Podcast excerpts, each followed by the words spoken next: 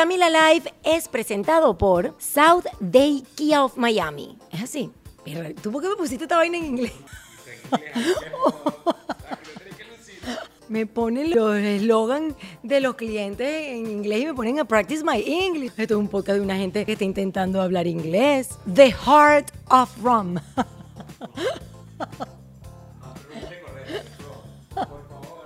Dígame. La gente de Ron Diplomático se va a ir. Va a decir, quítenle la pauta a esta muchacha. Of Ron. no, Maya House, a unique Mexican experience. Coño, cállate.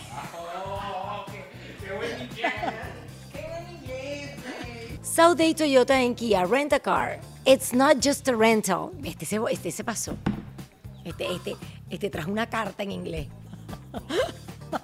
No, ahora sí, en serio. Camila Live es presentado por Day Kia of Miami. Abre tu mente y maneja un Kia. SaudeKia.com. Maya House, experiencia única de alta gastronomía mexicana. MayaRestaurant.com. Day Toyota en Kia Rentacar. No es solo una renta, es una experiencia completa. Restaurant CAE by Chef Landa. CAESushi.com. Ron Diplomático, el corazón del ron. Rondiplomático.com. Hey Day Marketing. Es hora de que tu marca tenga éxito. Heydaymarketing.com. Liberty Express. Movemos tu mundo. LibertyExpress.com. Ordec Capital, soluciones financieras. Hola, hola mi gente adorada, sean todos bienvenidos a un nuevo episodio de Camila Live. Are you ready? Hoy mi invitada es esta señorita que está a mi lado, señora, porque ya es mamá de un bebecito, Michelle Poller. Para quienes no la conocen, es venezolana, llega aquí a este maravilloso país, a Estados Unidos, a sus 19 años, para continuar sus estudios y convertirse en una extraordinaria emprendedora, conferencista y estratega de marca con una maestría en branding. También es fundadora de Hello Fears, un movimiento social que ayuda a millones de personas para enfrentar sus miedos, para ir más allá de esos límites. Esta señora bonita que se llama Michelle también es la creadora del proyecto 100. Ya empezamos. Ya empezamos. Vamos, Yo puedo, ¿verdad? Ok.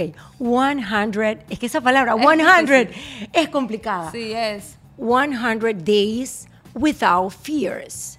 Without without, me faltaba la, como la, la t de without. 100 days Without Fears. Además, es youtuber, tiene un podcast con su esposito y es la autora de este libro espectacular que ya mi hija se comió en un día y se llama Hello Fears, donde nos comparte toda su valentía y el camino que transitó para conquistar sus miedos saliendo de su zona de confort. Tiene, como ustedes pueden ver, una sonrisa que contagia. Es lo más simpático que puedes encontrar en las redes sociales y seguirla de verdad es refrescante. Te hace querer ver y tener y conocer a muchas Michelle Poller en este mundo. Estoy muy feliz de tenerte y sobre todo feliz de que mi audiencia te conozca, todas las personas que ven este video a través de YouTube y quienes están escuchando el podcast. Bienvenida Michelle Poller. Báilalo porque yo sé que tú bailas. Así, así baila. Tú bailas reggaetón durísimo hasta abajo. Es hasta abajo y embarazada y todo. Ay, mi amor, me encanta tenerte en este podcast de hoy. Eh, creo que va a ser un episodio muy bonito que la gente va a agradecer mucho sobre todo porque siento que el tema del miedo es un sentimiento común que nos invade, que nos eh, molesta, eh, que nos afecta a muchísimos y tiene mucho que ver con, el desarrollo de, lo que tú haces con tu carrera. Cuéntanos un poquito de eso. A ver, ¿por dónde comienzo? Yo crecí con muchos miedos, pero no sabía que lo tan miedosa que era yo hasta que llegué a Estados Unidos, a la universidad, o sea, me voy de mi casa, me mudo a los 19 años a Estados Unidos a estudiar dirección de arte y diseño gráfico en Savannah, Georgia. Y eh, un pueblito en la mitad de la nada, pero súper lindo y se los recomiendo a todos acá, si, si pueden ir. Bueno, total que em, cuando empiezo a vivir con otra gente, me empiezo a dar cuenta que yo soy diferente, que yo tengo muchos más miedos que el resto y que el miedo dicta mucho mis decisiones. Y mis amigas no les molestaba tanto, pero eh, unos añitos después, yo, bueno, yo me gradúo, me mudo a Miami, empiezo mi carrera en publicidad y después me mudo a Nueva York eh, para hacer el posgrado en branding. Y ahí hago amigas nuevas, vuelvo a sacar mis miedos y a esas amigas pues no les parecía tan chévere que yo estaba llena de miedos, porque estamos en Nueva York, ¿sabes? Obvio. Quieren disfrutar, quieren sacarle jugo a la ciudad y yo estoy que, ay, yo será que me voy a mi casa y las dejo, las veo mañana. Me daba terror, por ejemplo, estar sola de noche o estar con ellas en la calle. En Nueva York da miedo, o sea, es intimidante. es una ciudad muy ruda, Sí. preciosa, espectacular, llena de luz, de color, pero también es una ciudad que sí da miedo. un Da poquito. demasiado miedo. Yo, o sea, de hecho, irme a Nueva York era uno de mis miedos más grandes y lo decidí hacer porque lo quería más de lo que le tenía miedo. Y tuve terapia años antes de irme a Nueva York. O sea, yo necesitaba afrontar ese miedo de, de- de la mejor manera porque era mi sueño. Entonces llego ahí y todavía tengo demasiados miedos que afrontar. ¿Qué otro miedo recuerdas de esa etapa de Michelle viviendo en la universidad o estudiando? Esos miedos que em, activaron la alarma, que te dijeron necesito ayuda. Me estás comentando que fuiste a terapia antes. Significa que el tema de los miedos rondaba tu vida. Bueno, años antes de que comenzar tú con Hello Fears y con todo lo que estás haciendo hoy en día. Pero quiero que compartas qué tipo de miedos eran. Eran cosas del día a día.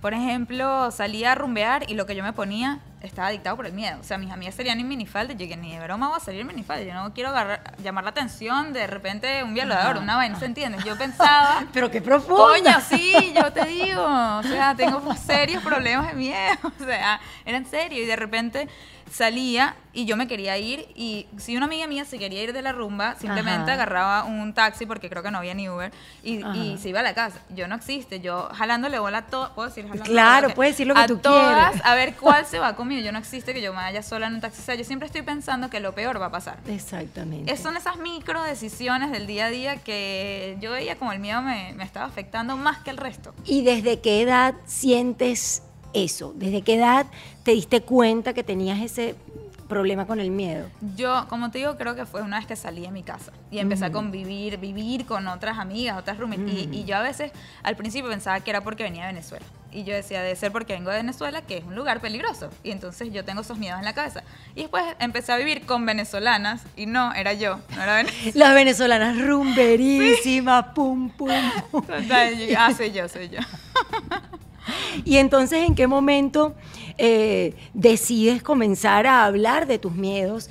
Eh, me interesa mucho saber cuándo comenzaste la terapia con un psiquiatra o psicólogo, porque además esas son cosas que a la gente le cuesta compartir. No sé si te lo han preguntado antes, me imagino que sí. Bueno, sí, yo, yo he hablado de esto antes y es cuando yo me caso.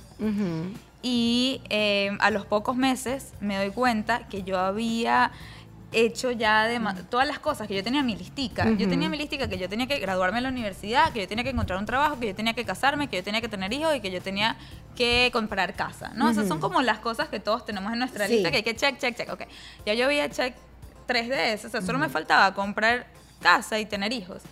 Pero yo decía, coño, soy feliz. Me empecé a preguntar si soy feliz, porque digo, ok, ya tengo el esposo de mis sueños, tengo eh, un apartamento súper lindo en Brickell, aquí en Miami, un trabajo espectacular como directora de arte. ¿Y qué viene después? Como que tener hijos y, y morirme. O sea, no entiendo, ¿qué pasa después? Entonces me di cuenta que me faltaban metas, pero eso es algo que yo me doy cuenta en terapia, pero por eso decidí ir a terapia, porque empiezo a cuestionarme un poco qué quiero de la vida. Como que esto es, no entiendo, ¿dónde está la felicidad máxima? ¿Cuántos años tenías cuando empezaste a ir a terapia y qué tipo de ayuda buscaste? ¿Eh, ¿Psicólogo o psiquiatra? Yo eh, me casé a los 23 años y digamos a los 23 y medio, porque yo soy demasiado joven, o sea, tengo 23 añitos y Ujú. vivo muy cómoda, ya tengo un buen trabajo, ya tengo un buen esposo, ya tengo un buen apartamento, o sea, como que no entiendo qué más hay en la vida que escalar que, que esto. Entonces, a los 23 años y medio decido verme con una psicoanalista. Ajá. Mi mamá es psicoanalista. Entonces en mi casa es como súper aceptado el tema de- del psicólogo. Mi mamá fue la que me lo sugirió, ¿por qué no vas al psicólogo? Que eso te puede ayudar. Y dije, bueno, la verdad que sí. Entonces no hay como un tabú en mi casa. Por eso también Sí, fue fácil en la para mía mí. tampoco, hija de médicos, es lo más natural y lo más normal. Mi primera visita al psiquiatra fue a los 13 años. Imagínate. Así sí, que sí, sí, sí. No, súper interesante. Estuve, eh, es más, en mi, en mi terapia es que me doy cuenta que mi sueño es irme a Nueva York. Ella me dice, pero ya va, ¿qué pasó con tu sueño en Nueva York? Y yo, ¿y qué? Nada. Tengo miedo. Sí, yo que nada, mejor no. Todas las razones o excusas más bien, uno las dice razones, pero son excusas de por qué mejor no voy a Nueva York. Y ahí ella me lo fue matando uno a uno y me dio ese courage, ¿verdad? Me encourage. La valentía, mira cómo sé inglés.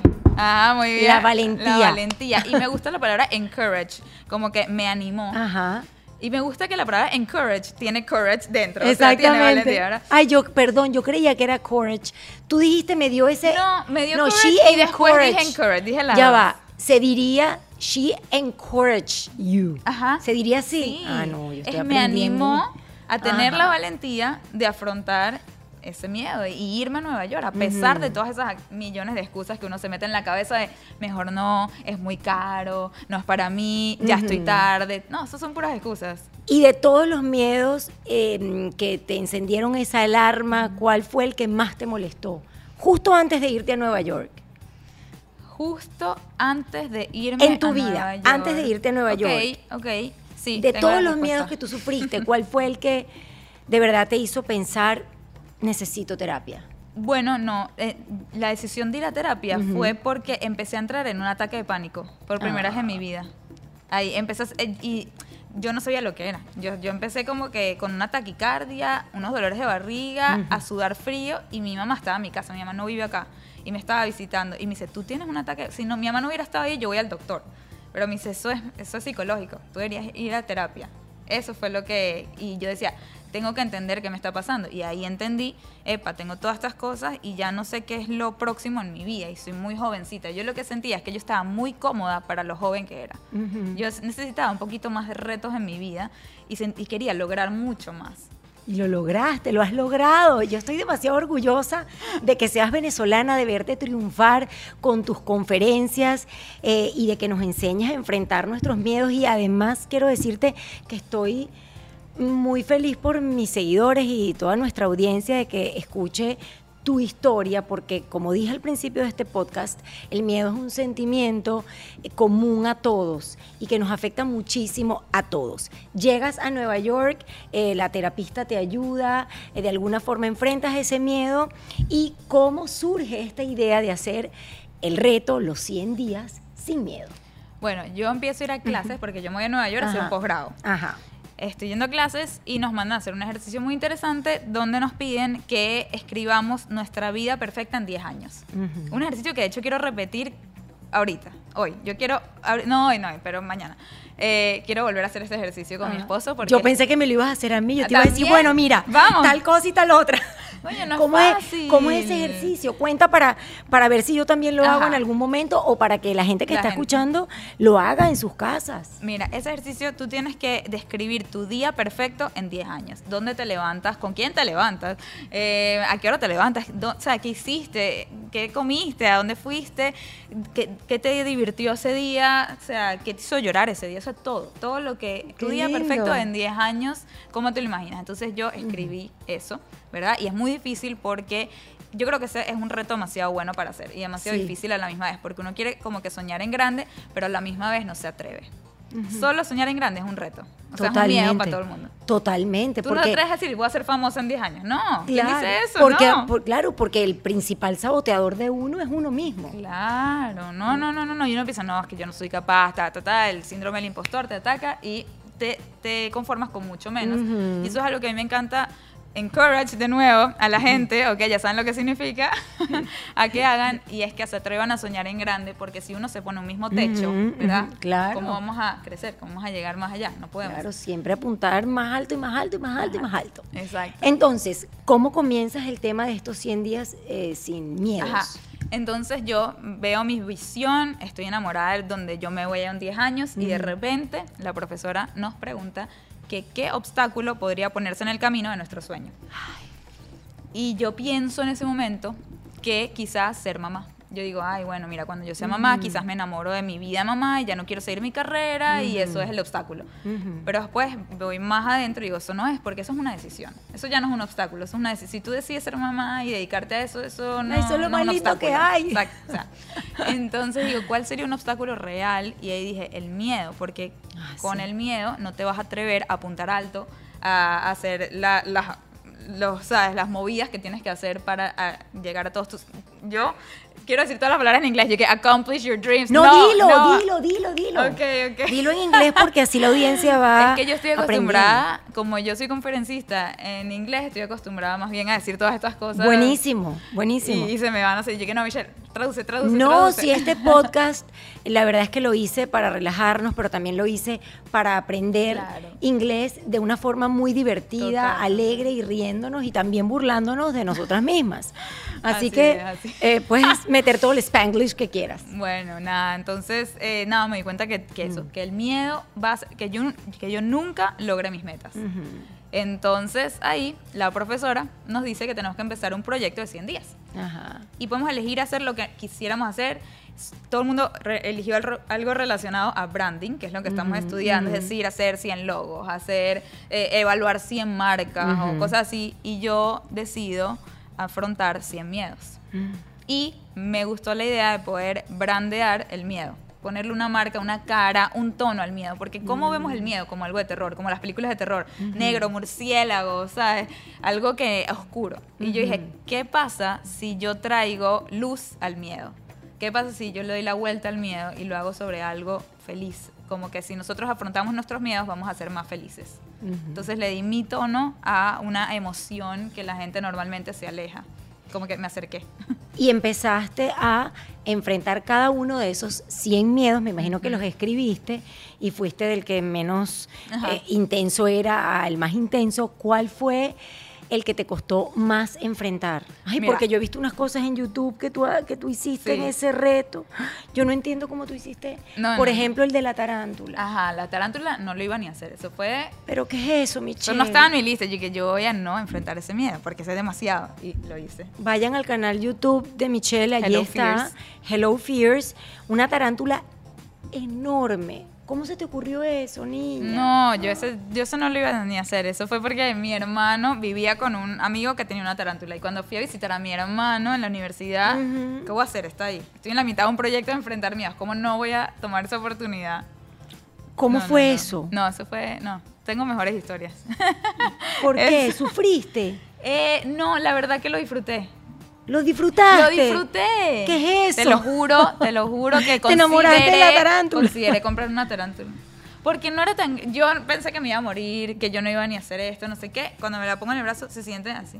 ¡No! sí, no, no, sí, no, cariñitos, te lo juro, te hace cariñito. cariñitos. Yo pagaría por cariñitos, imagínate. Michelle, por favor, es una tarántula. Ya va, pero de todos los que enfrenté, Ajá. yo creo que ese fue el que más me sorprendió en ese sentido, hacia lo Ok. positivo. ¿Y el que más te costó? Uno de los que más me costó, o que yo no puedo creer que yo hice eso, fue posar desnuda en una clase de dibujo. Mm, Desnuda, pero ya va. Describe desnuda. No, no. En o sea, bra, bra. No, no, no, no. panty. O sea, me hice el Brasil, fue un doble miedo, porque hice el Brazilian Wax, heavy miedo, porque el dolor y yo no somos amigos. Y después posar desnuda. ¿What? Sí, sí, sí. Para una clase Pero así no, pero descríbeme el momento que la gente lo viva, eh, eh, en, digamos, que la gente escuche y vívidamente puede imaginar. Y que vayan a ver el video, sin duda. Ah, pero pero está el video. Claro que está el Y estás video. desnuda es en el el más video. visto. Es el video más visto en Yo mi no lo canal. vi. Sí, sí, ¿Qué? sí, Yo no lo desnuda, vi. ¿ves? Tienes que, y no, todo- todos los comentarios y que, ¿y por qué no nos mostró? O sea, lo que muestro son los Ajá. dibujos. O sea, sí muestro yo desvistiéndome, Ajá. pero como que atrás de una pared, porque voy sacando las prendas hasta la pantaleta. todo, Ajá. Lo voy sacando así. Y luego me pongo una, como una batica que me llevé yo, o sea, Ajá. una wrap ahí, en una bufanda, que me Ujú, envolví en mi bufanda. ujú. Caminé al salón donde estaban todas las, no sé, 20 personas ahí. Me monto en la tarima y me quedo así con mi batica. Y la profesora me hace así que, ajá, dale pues, quítatela. Y yo que, ah, me volteé para ver a la pared, porque yo no podía verle la cara a las personas y quitarme eso. Entonces Ajá. me volteé y me quedé volteada y lancé la bota al piso. Y nada, ahí eh, la profesora después me dice que, ajá, date la vuelta, porque eran tres poses o cinco Ajá. poses muy rápidas. Y, me Y ellos tenían que dibujar tu cuerpo. Sí, ellos tenían que dibujar mi cuerpo, entonces lo que yo muestro es como que mis pies, ves la gente de fondo en el video, no me muestro, pero después Ah. muestro todos los dibujos para que vean que sí. Ah, pero por eso es que yo no lo he visto, porque seguramente sí. ¿no? Eso en los comentarios, ah, no, no, está en el video, no, No, no, no. muestra. ¿Cómo te sentiste allí ese día? Mira, aprendí muchísimo ese día, en, en ese t- 15 minutos que posé ahí, porque yo, como te digo, primero fui a hacerme el Brazilian Wax, ¿verdad? Ujú. para, para estar así, tipo, lo más presentable posible. Aparte que sí, que no comí en todo el día y que no, tengo que estar perfecta. Ay, y sí. cuando llego al lugar, la sorpresa es que las otras personas que estaban posando antes que yo eran todo lo contrario, súper voluptuosas, con muchísimo cabello en todos lados. Ujú. Y yo dije, claro, claro, había que darle material a la gente para dibujar, no quitarles material. Entonces me sentí terrible y que la cagué, la cagué. No, chica, estás loca, Tenía que. No, dibujaron una mujer, un palillito, Sí, sí. flaquita, con su cabello corto, preciosa. Total, ni los lentes tenía, yo creo. Entonces, bueno, aprendí que ese día que uno se está juzgando a uno mismo mucho más de lo sí. que la gente te está juzgando, ¿verdad? Entonces yo Es estaba así. ahí, cuando yo hago la primera pose y la segunda pose, yo estoy pensando, ¿qué pensarán de mí? Todo el tiempo estoy pensando, no, no, no, deben estar viéndome esto, lo otro, lo otro, todas esas cosas que uno critica de uno mismo. Y después empiezo a darme cuenta que ellos no están pensando en mí, que ellos están pensando en ellos y en hacer el mejor dibujo posible. Claro. Entonces ahí es cuando yo empiezo a, que sí que doblarme más para sacar unos rollitos y hacer unas poses complicadas pensando en ellos. Entonces, Mm. nada, esa fue la Qué lección. lindo, fue una lección bella, porque es que es verdad. A veces uno cree que todo gira en torno a uno, ¿cierto? Y la verdad es que la gente está más eh, ocupada en vivir cada uno sus propias vidas. Yo Sí. creo que ese es el mens- ese mensaje Sí, bonito. nadie nos está juzgando. De hecho, hay una página acá que te la voy a encontrar y te la voy a mostrar, pero dice Sí. ese mensaje. Nadie te está juzgando. Ujú. Ah, mírala, la encontré. Mira, la guau. encontré. La voy a leer en inglés. No one is judging us the way that we judge ourselves. Es tal cual. Es así. Importante. Es así. Nadie nos juzga de la manera en la que nosotros mismos lo hacemos. Es que a veces somos como muy fuertes eh, nosotros con nosotros mismos. Entonces, la tarántula, eh, posar desnuda y algún otro que te haya costado porque te lanzaste en paracaídas. Bien Sí, tú. ese fue heavy, sí, sí, Oh sí. God. Pero el último, el mío número 100, fue el más difícil, era hablar en público. De verdad, tú que hablas tan bien. Pero que yo no hablaba tan bien. Ahorita yo hablo bien porque tengo seis años haciendo esto, pero en ese momento yo nunca había dado una conferencia. Mira, pero qué buen ejemplo para la gente que te está escuchando. Ujú, Era conferencia aparte de TEDx. Ajá. O sea, super nombre. Y aparte en ese momento ya yo tenía seguidores porque el proyecto fue viral en el. Miedo 40. Ujú. Entonces yo empecé que me veía mi tío, mi tía y mis mejores amigos. Y de repente miles de seguidores alrededor del mundo siguiendo el proyecto desde el día 40. O sea, tenía gente conmigo Wow. acompañándome. de Que si un día yo no ponía un video, me escribían 100 personas a decirme que sí, estoy bien. Que si me Ujú. moría enfrentando el próximo miedo. O sea... Claro, y me imagino que para una persona que no estaba acostumbrada a estar constantemente, digamos, en el ojo del huracán, eso de alguna forma sumó un poquito más del miedo a tus miedos.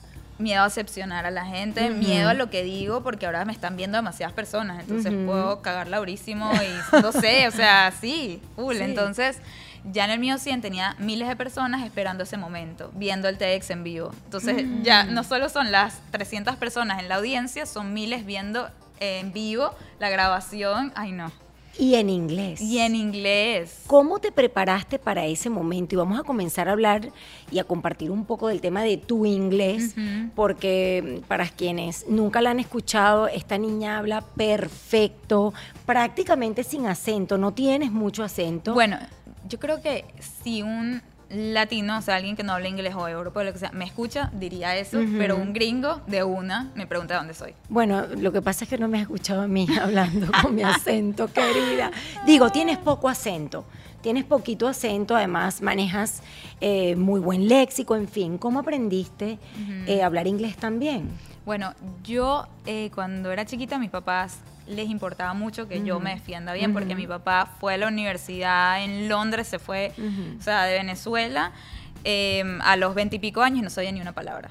Entonces él le costó mucho ese choque cultural que tuvo y él quería que yo no pase por eso. Entonces me, Claro. aparte de las clases en el colegio que enseñaban inglés, mi papá me puso una profesora particular y esa profesora, para mi suerte, se enfocaba en acentos. Ella hizo un posgrado en acentos. y yo, Mm. ¿Viste?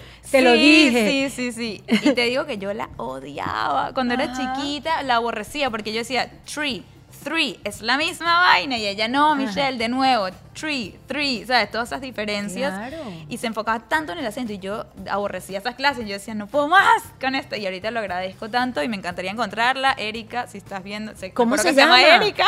Y no tiene redes sociales, no, No, sé, sabes. no Su sé si apellido estás viendo esto. su Creo que, creo que era González Fernández. ¿Y no dónde sé. está? ¿Dónde crees que no, está? No sé, qué voy a saber yo. Si, si todo el mundo se fue a Venezuela, no sé. O sea, Claro. demasiada gente se fue. eh, Quizás está en Venezuela. Bueno, pero a lo mejor está en Venezuela y le conseguimos trabajo. Sí, Erika. Erika, te necesito. Contáctame. Yo no Yo creo te que promuevo. Yo no creo que puedan sacar mi Sofía Vergara's accent, pero bueno, eh, nada, igual se hará el intento. Sí. Mira, entonces, bueno, Erika te ayudó, Sí. llegaste aquí, estudiaste en la universidad, eso me imagino que te ayudó también. Exacto, sí, sí. Pero en la universidad tuve que hacer clases de inglés. Al principio, un, un semestre entero, antes de comenzar con mis clases de arte, que es lo que vine a estudiar. Y, y bueno, eso poquito a poquito fui aprendiendo, perfeccionando. Después llegué a Nueva York, hice el posgrado ahí. Eso me ayudó muchísimo. Y a la hora de presentar, como no es mi primer idioma, lo que yo hago es que me aprendo esa charla al pie de la letra. Te iba a preguntar Pero por que eso. todo, o sea, al punto sea, y coma, todo me lo sé. Te lo aprendes de memoria, De tal cual caletre. Caletre. ¿Cómo se dice caletre en inglés? Sí, eh, te lo sabes by heart.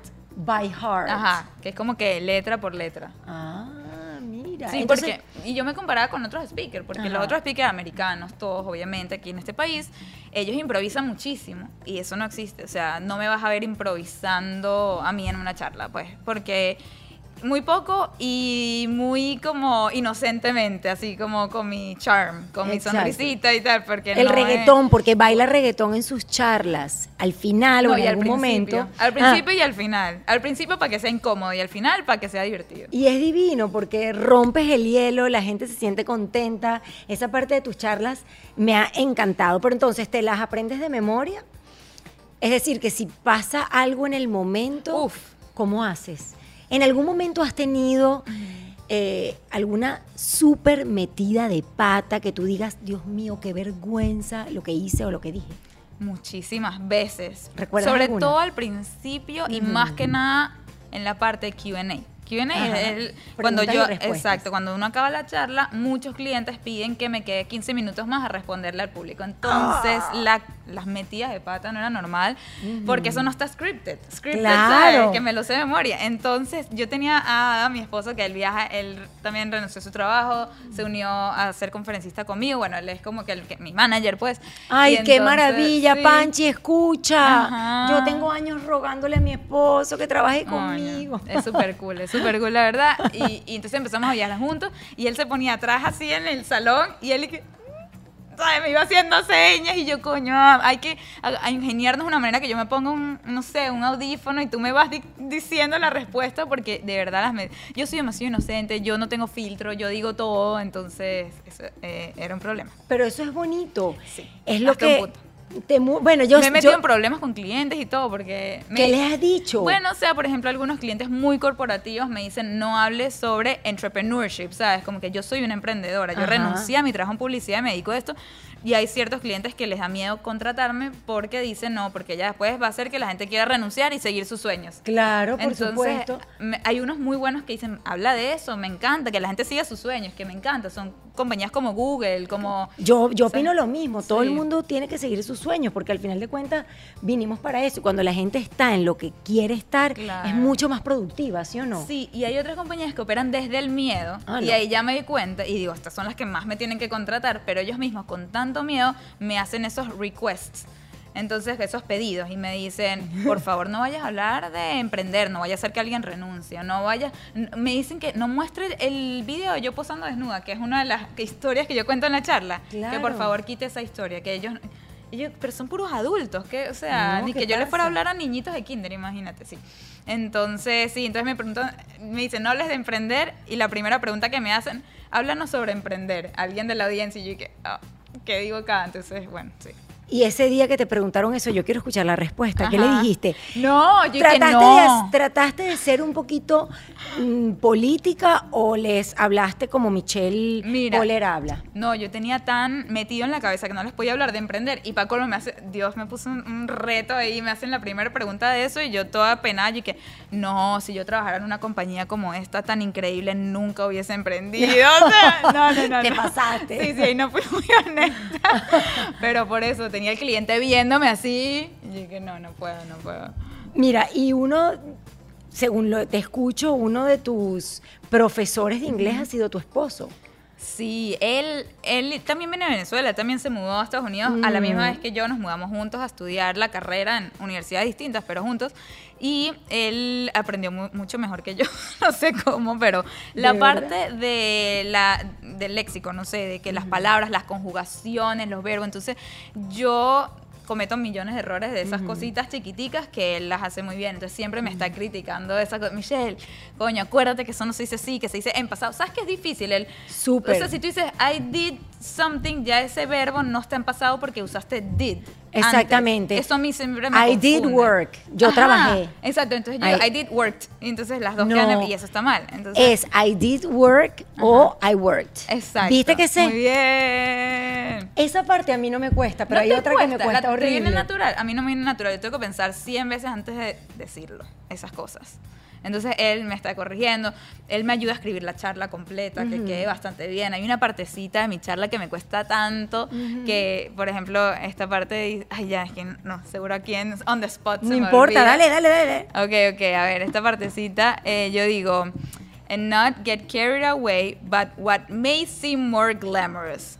Macy More Glamorous. What, ajá, ¿Qué es eso? what may seem more glamorous. Macy. May seem, Make. may, tipo, lo que podría parecer más Ah, glamoroso. may, ah. Pero esta parte yo me Ah, aprendí sí. como si fuese la letra de una canción, que no Sí. sabes lo que dice, pero que suena. Tu Macy More Glamorous. Exacto, tú me decías more glamorous.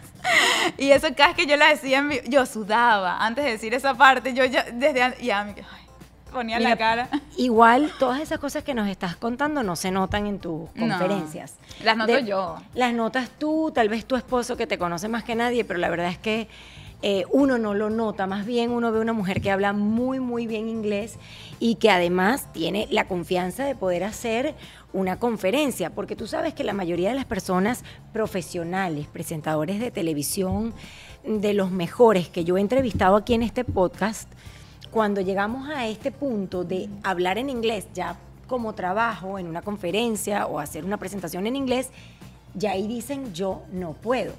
Yo misma, yo no me considero capaz. Mañana me llaman a hacer un evento en inglés y honestamente hoy no me considero capaz. Hice este podcast para aprender.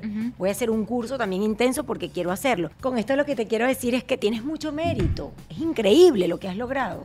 Es que en verdad lo quería demasiado. Y yo creo que cuando tú quieres algo demasiado, ni el miedo se te puede poner en el camino. Y de hecho, esto es algo que le preguntaron a mi esposo una vez. Le dijeron, tú que vives con Michelle y te rodeas de tanta gente, ¿qué tiene en común la gente exitosa? Y él dijo la ambición.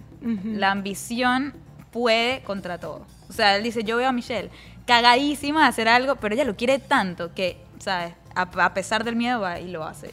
No me terminaste de contar alguna otra metida de pata que recuerdes con el tema del idioma, alguna vergüenza que pasaste alguna vez por algo que no dijiste bien o que se malinterpretó por el tema del inglés. Sí, sí, sí. Mira, una vez me invitó Netflix a dar una conferencia. Wow. Netflix.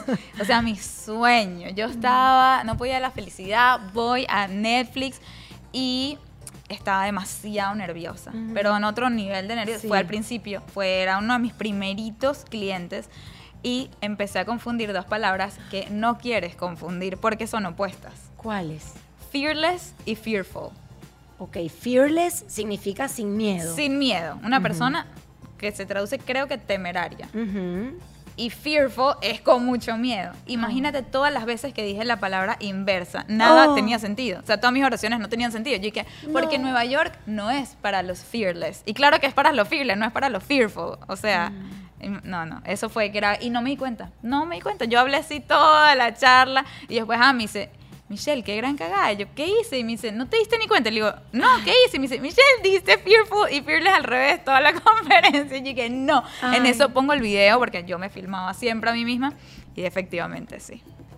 Y no te dijeron nada. No, la gente igual se rió y me dijeron que les encantó la conferencia. Yo no entendí. Tú eres genial en tarima, de verdad, en persona, en tarima, en las redes sociales, en todas partes. Eres genial y como dije y he compartido varias veces en este podcast, es un tema que a todos nos eh, afecta muchísimo. Entonces, escucharte, eh, cómo enfrentaste tus miedos, cómo luego hiciste el libro, que no hemos hablado del libro. Ya creo que no sé cuánto tiempo tenemos hablando, pero cómo has eh, dibujado eh, tu proceso para eh, el uso de los demás. Eh, ha sido y es espectacular. Cuéntanos de tu libro. Bueno, el libro para mí era mi próximo paso en mi carrera, era como la ah, era la manera para mí de democratizar mis mensajes. Porque a mí me invitan a hablar a todas estas conferencias que eh, ¿quién me ve? Gente que trabaja en compañías muy grandes o que puede asistir a estos eventos demasiado importantes. Entonces yo quería que todo el mundo pueda consumir mi contenido, no solamente las personas que me contratan. Entonces decidí plasmar todo aquí en un libro que se publicó el año pasado. Estamos cumpliendo un año de este bebé. Especta- ¿Y, lo hiciste tú solito? ¿Te ayudaron con el tema todo del inglés? Yo lo escribí, yo todo, pero claro, tenía una editora muy buena que yo iba aprendiendo mucho con ella. Entonces yo iba haciendo un capítulo, ella me lo corregía, yo aprendía y hacía el próximo mejor y así poquito a poquito. Y para mí era muy importante el tema del diseño, como yo soy Sí, diseñadora. te iba a decir, está espectacular el diseño. El libro está lleno de quotes, ¿no? Que frases, todas diseñadas, mucho color, muchos ejercicios, porque yo soy una persona Ujú. visual, necesito que hayan apuntes por todos lados, este, bueno, que tenga mucha variedad el libro, que sea muy rico visualmente. Está bellísimo, es súper sencillo de leer. Yo no me lo he leído todavía, pero mi hija Joaquina, yo te compartí que en dos días se lo terminó y le encantó. Me Además- encanta porque yo soy su fan y ella es mi fan, eso me encanta. Qué alegría. Mira, bueno, quiero aprender, quiero ver qué frases, qué palabras me trajiste, no solamente para eh, yo aprovecharme de eso, sino que todas las personas que están en sintonía de este programa a través de YouTube y quienes escuchan en el podcast puedan aprovechar y aprender de ti un poquito más. Comenzamos con las palabras. A Ok, ver, a ver. vamos a ver qué tal está mi inglés. ¿Escribo cuatro o escribo una por una? Una por una, una por una. Eh, Grande, una, sí. Sí. Ok, ok, voy. A ver, ¿cuál es? An, anapologist. Anapologetic. Comenzamos mal. Comenzamos súper bien. Anapologetic. Tengo ni idea. ¿En serio? Anapologetic. ¡Woohoo! Anapologetic. ¿Qué significa eso? Mira, esta es mi palabra. Yo me la quiero apropiar. Porque A ver, a ver. amo. De hecho, así se llama mi newsletter. Se llama Unapologetically Me. Y significa, mira, apologize, que es Ajá, apologize, ajá. es pedir per- perdón. Sí. ¿no? Como que I apologize. I eh, me apologize, disculpo. me disculpo. Entonces, un es, es Que no te con- no me disculpo. Entonces, ajá, ana- Anapologet, pero ¿qué significa? Sin pedir perdón, sin pedir permiso, sin disculpas. Es decir, y lo que yo, como yo lo agarro Ajá. es unapologetically me, es yo soy así, sin pedir perdón, sin pedir disculpas. Eso yo. Imperfecta, pero única. Exacto, Así así digo soy yo, siempre. Eso es unapologetic. Y para mí es demasiado importante que la gente la sepa y se la adueñe y digan, ¿sabes qué? Yo voy a hacer este contenido de manera unapologetic. Porque me, me nace. Y yo creo que esta palabra no tiene traducción al español. Exacto. No tiene. No tiene. Porque Me fíjate todo lo que tuviste que explicar para que la gente Tal cual. entienda. Sí, sí, Ay, sí. por eso es que a veces el tema del idioma es complicado. Unapologetic significa que no tenemos que pedir disculpas Ni permiso. ni permiso tampoco. tampoco, pero no, no está ligada esta palabra a ser tú. No. No, pero sí cuando tú se lo aplicas a una persona, es que esa persona es unapologetic, o sea, ella es así, o sea, ella no va por la vida pidiendo, ay, perdón, ay, qué pena. No, esa no, esa persona que dice perdón, ay, qué pena, no es Ujú. unapologetic. Unapologetic es la persona que dice lo que piensa. A mí me parece que es una persona muy auténtica, porque no está buscando la aprobación De los otros. Está buscando ser quien es y ya. Y me Bueno, encanta. Vamos con la número dos. A ver. Esta la hablamos. Fearless. No, sí, claro. Pero, Fearless. pero quiero hablar de esta Sí, palabra. fearless es un, bueno, es sin miedo. Es Ajá. sin miedo. Es una persona sin miedo. Una ¿verdad? persona sin miedo. Esta palabra es demasiado importante Ujú. porque cuando yo empecé el proyecto de los 100 miedos, Ujú. yo me la apropié. Yo ponía hashtag fearless, Fearless. en todos mis posts. Hasta que me di cuenta que yo no entro en la definición de fearless. Porque todas aquellas, todas esas cosas que yo hice, yo no las hice sin miedo. Yo las hice con miedo. Entonces yo no soy fearless. Yo soy I know what you are. I know. y, y sé lo que va a escribir porque she is. Yes, brave. Super brave. Super valiente, Michelle Poller. Y valiente significa hacer las cosas que te dan miedo con valentía. Y por eso me gusta. Brave. Se las recomiendo. Úsenla más. Espectacular. We are brave, mi gente. Vamos con la cuarta palabra. Approach. Approach. Acercarse. Acercarse. Un acercamiento. O la manera approach. que abordamos algo. Ajá, exactamente. Esa me cuesta mucho traducirla por alguna razón. Sí. Y yo la tengo demasiado en inglés. Y entonces, eh, algo que me pasó con esta palabra es que una vez me entrevistaron para un show en Telemundo. Ujú. Y antes de- del show, ah, me dice, vamos a practicar las respuestas, porque ya hacemos las preguntas. Vamos a practicar las respuestas en español. Y yo le digo, no, vale, yo sé hablar español, que voy a practicar nada en español. Me dice, Michelle, tú estás acostumbrada a decir todas tus palabras en inglés, siempre que hablas en entrevistas, te recomiendo que practiques. Yo, no, no, no, y ese es mi idioma, obviamente no hay que practicar. Llego en la entrevista en Telemundo, me dicen, Michelle, es en español toda la entrevista, acuérdate, yo sí, sí, sí. De repente me dicen, ¿cómo te cambió el proyecto de los 100 miedos? Y yo que me cambió mi, y quería decir approach, Approach. a la vida. Y yo me quedo, así me cambió mi, y era en vivo, me quedo, tú tienes que ver esa entrevista, es demasiado, es demasiado Y no les dijiste, no me llega la palabra. Y empiezo, y digo, approach a la vida. Y ahí ellos dije, el acercamiento. Y dije, el acercamiento, eso era así. Usa Spanglish. Hablas un poquito con la Me mezcla de los dos idiomas. Sí, sí, cómo no. Nursery. Eh, mm, ay, Dios mío, yo. Nurse es enfermera, pero nursery es como todas las cositas del bebé. Ay, Dios mío. No, de verdad que yo antes me la sabía. pero mis hijas son ya teenagers. Bueno, nursery es el cuarto del bebé. ¿Cómo Así, se le dice. Al cuarto Sí, del bebé. así se le dice al cuarto del bebé. Voy al nursery. Así es, cara. Te lo juro. Súper raro. Yo también decía, yo no puedo decir esa palabra, es muy rara. O sea, siento que estoy hablando de algo médico, pero no. Ajá. El nursery, buscas en Instagram, busquen en Instagram, hashtag nursery, que les va a salir puros cuartos de bebés. Ay, mira, hoy aprendimos algo nuevo. Yo también aprendí. Vamos con la frase. A ver, frases. Break a leg. Esa está fácil. Por lo menos para mí. Es como mucha suerte. Sí, pero imagínate la primera vez que me la dijeron y yo entrando en tarima.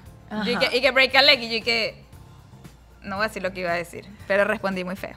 No, en mi mente. o sea, pensé que me estaban deseando algo muy malo. Es que normalmente se usa cuando te vas a presentar o cuando vas a mm, eh, subir a un escenario. Es como mucha suerte. En español decimos mucha mierda. Sí. Cuando estamos a punto de salir en eso vivo. tampoco me la sabía. Sí, Me mucha mierda. poquito. Sí, es como un- sí, un, un código entre las personas del, del teatro y... Claro, y pero a mí no me hizo nada de sentido. Cuando me dicen que me rompo una pierna, yo que, ¿ah? No, no, no. Sí, vamos con la otra. Under the weather, under the weather, under the weather.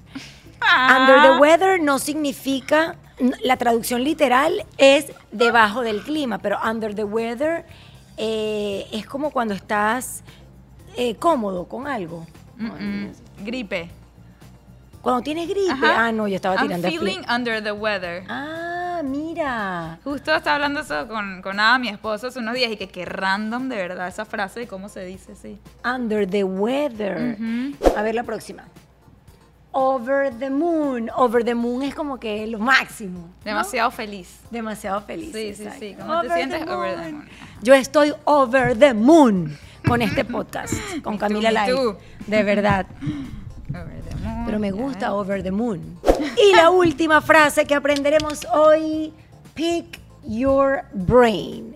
Pick your brain. No tengo ni idea. ¿En serio? Es como Ah. escoge tu cerebro. No. No, lo- ya va, literal. Pick your brain. No, esto no es cerebro, brain. Sí, sí, Y sí. pick no es como que escoge. Sí, sí, ah, sí. bueno. Literal es pick your brain, es escoge tu cerebro. Ajá. Pero ajá. Se usa cuando alguien quiere que otra persona le dé ideas buenas. Ah. Entonces, ponte que yo, yo soy una persona creativa, ¿verdad? Sí. Y tengo a alguien que, que quiere sacar una idea creativa, quiere ponerle un nombre a un producto y me dice, ¿Can I pick your brain? Mm. Entonces, pick your brain es que, como que, sí, rascarme el cerebro, no sé. Ajá, como- sí. Ajá, para que yo como que haga, ah, no sé, no sé muy bien exactamente qué, qué- ya, pero eso es lo que quiere decir. O Para sea, que lo ayudes. Sí, para que lo ayudes, como que piensa esto Sí. conmigo, vamos a brainstorm una idea, a sacar una idea. Muy bien, yo me la paso pidiéndole a todo mi equipo que pick los brain de todos ellos. Exacto, A cada sí. rato, pues pick tu brain, que no me, que, que nos, por favor. A cada rato le digo, "Ah, ahora les voy a decir así, ustedes pueden por favor pick el brain. Esto no es broma, esto es en serio. Ajá. Yo les digo, miren, necesitamos producir tal podcast, pueden pick your brain. Ahora tengo una nueva frase para, para pedirles. Mira, Michelle, antes de, de despedir este podcast de hoy, que además he disfrutado mucho y que sé que la audiencia seguramente amado también, para cerrar un poco el tema de los miedos, acabas de tener un bebé, a un precioso varón, a Noah. ¿Tiene cuántos meses? Tres meses. Tres meses. Sucede mucho a la mayoría de las madres, me pasó a mí, que los bebés, los hijos, especialmente los primeros, te mm, brotan o te afloran los miedos. ¿Te pasó eso o no? verme, o sea, yo venía muy ya enterita, así como que, ay, ya, yo superé 100 miedos y todos los que superé después de eso, yo puedo con esto. El momento que nace este niño, o sea, me da, me, me- me- no sé, me volví nada. Yo no, no sé quién soy en este momento, me estoy ahorita reestructurando nuevamente porque definitivamente sí sacó muchas cosas dentro de mí que no sabía. Todas esas cosas que yo decía, yo nunca haré esto, yo no voy a hacer ese tipo de... Todo eso, pues está sucediendo, entonces ahora me da miedo eh, en qué me convertí y, bueno, nada, ahorita tengo que volver a encontrarme. Yo lo que digo es que eh, Michelle y la mamá de Noah tienen que convertirse en mejores amigas, porque ahorita se sienten un poco como que separadas. Entonces sí, me trajo muchísimos miedos. Eh, ahorita dejarlo, venir aquí, estar haciendo este podcast contigo y que otra persona se quede en la casa cuidándolo, me aterra. O sea, sí, me está retando todos los días muchísimo. Bueno, como mamá de dos teens, te digo que es lo más normal del mundo, que eso también va a irse transformando. Yo creo que el miedo a una con las hijas o los hijos nunca pasa, pero uno aprende a vivir con esa felicidad porque es enorme, pero sabía que te había pasado de alguna manera, porque bueno, porque soy madre y porque eh, yo creo que todas eh, las madres transitamos por ese sentimiento que hay que enfrentar, así como lo has hecho tú. Y me ha encantado tu historia porque además eh, invitaste a la gente a buscar ayuda cuando sientan que no pueden más. La ayuda profesional yo creo que es valiosísima y, y también eh, ese encuentro de Michelle Poller con la mamá de Noah va a ir llegando, va a ir llegando porque son una sola mujer y va a ir llegando y vas a alcanzar todo lo que tú quieras realmente. Y el reto ahorita es como criar a este niño con valentía. Así que nada, no me, to- no me queda de otra que seguir eh, sobrepasando todos mis miedos en sus ojos, para que esté orgulloso de su mamá y aprenda y se inspire. Yo estoy segura que así va a ser y para finalizar, he dicho para finalizar dos veces, pero es que no quiero que te vayas. ¡No finalicemos! Un consejo a las personas que están viendo el video a través de YouTube o escuchando el podcast y quieren enfrentar el miedo de encontrarse con un nuevo país, pero sobre todo con un nuevo idioma. Ese terror que da hablar y saber que te vas a equivocar. ¿Qué Bueno. consejos le darías? Bueno, dos cosas. La gente le tiene miedo a hablar con acento. Y para mí, el acento lo único que significa es que tú hablas más de un idioma. Y para mí, eso tiene demasiado valor. Demasiado valor. Así que apropiense de su acento y estén orgullosos de eso porque tiene demasiado. O sea, no sé, a mí eso me encanta y amo apropiarme de mi acento, aunque tú digas que no tengo, yo sí tengo acento. A mí me gusta creer que sí. Y la segunda cosa es que yo te dije al principio de, de todo este episodio que yo siempre pensaba en lo peor que podía pasar. ¿Verdad? Y por eso tenía tantos miedos. Y una de las frases que más me gusta compartir con la gente, sobre todo la gente que nunca me ha escuchado antes, que seguro son muchísimos acá, es que quiero que se pregunten qué es lo mejor que puede pasar. Porque cuando nosotros estamos a punto de enfrentar cualquier miedo, siempre pensamos en que, ¿qué pasa si esto sale mal? ¿Qué pasa si esto se me da, no se me da? ¿Qué tal si me arrepiento? Y todas las posibles cosas que puedan salir mal y se nos olvida pensar en lo que pueda salir bien. Y lo más probable es que salgan las cosas bien, con retos, sin duda, pero bien. Es un hermoso consejo, me ha encantado todo lo que has compartido. Aquí tienes, eh, bueno, un equipo siempre pendiente de ti. Yo eh, feliz de verte crecer de la mano de Noah y te deseo de verdad lo mejor del mundo. Gracias por venir, gracias por dejar a Noah un ratico. Gracias a mi suegra por Ah. quedarse con Noah, gracias a ella fue posible. Así Qué que- suerte tienes. A todos ustedes, muchísimas gracias por acompañarnos en un nuevo episodio de Camila Live. Camila Live fue presentado por Sauday Kia of Miami. Abre tu mente y maneja un Kia. SaudayKia.com. Maya House, experiencia única de alta gastronomía mexicana. MayaRestaurant.com. Sauday Toyota en Kia Rentacar. No es solo una renta, es una experiencia completa. Restaurant CAE by Chef Landa. CAESushi.com. Ron Diplomático, el corazón del ron. Rondiplomático.com. Hey Day Marketing. Es hora de que tu marca tenga éxito. Heydaymarketing.com. Liberty Express. Movemos tu mundo. LibertyExpress.com. Ordec Capital. Soluciones financieras. Camila Live está disponible en Spotify, Apple Podcast y Google Podcast. Y si quieres vernos en video, te espero en mi canal YouTube.